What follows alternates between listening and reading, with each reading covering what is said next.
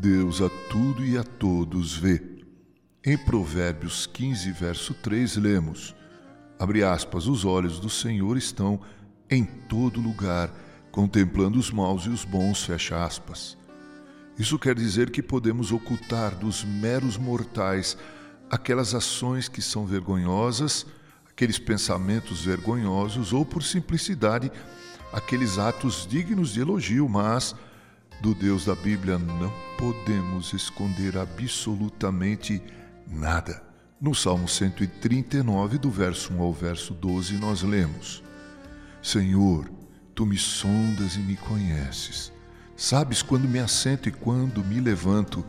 De longe penetras os meus pensamentos. Esquadrinhas o meu andar e o meu deitar e conhece todos os meus caminhos.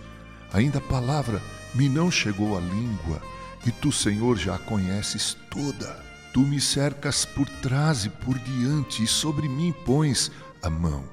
Tal conhecimento é maravilhoso demais para mim, é sobre modo elevado, não o posso atingir. Para onde me ausentarei do teu espírito? Para onde fugirei da tua face? Se subo aos céus, lá estás se faço a minha cama no mais profundo abismo, lá estás também. Se tomo as asas da alvorada e me detenho nos confins dos mares, ainda lá me haverá de guiar a tua mão e a tua destra me susterá. Se eu digo, as trevas com efeito me encobrirão, e a luz ao redor de mim se fará noite, e até as próprias trevas não te serão escuras. As trevas e a luz são a mesma coisa.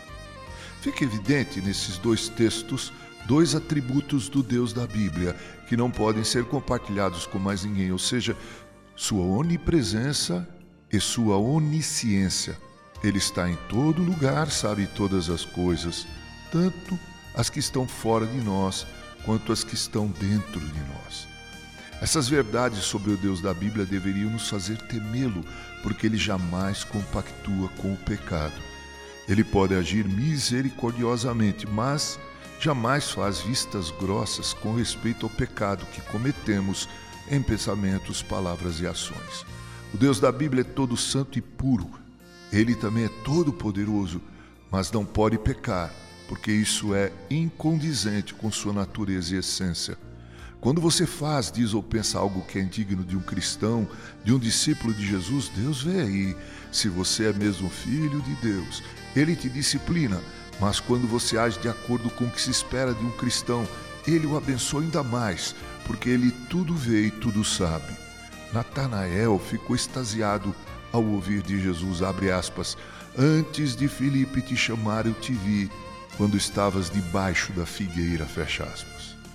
Olhe para você, mas saiba que antes que você veja qualquer coisa ruim ou boa em ti, Deus já viu antes de ti. Com carinho, Reverendo Mauro Sérgio Aiello.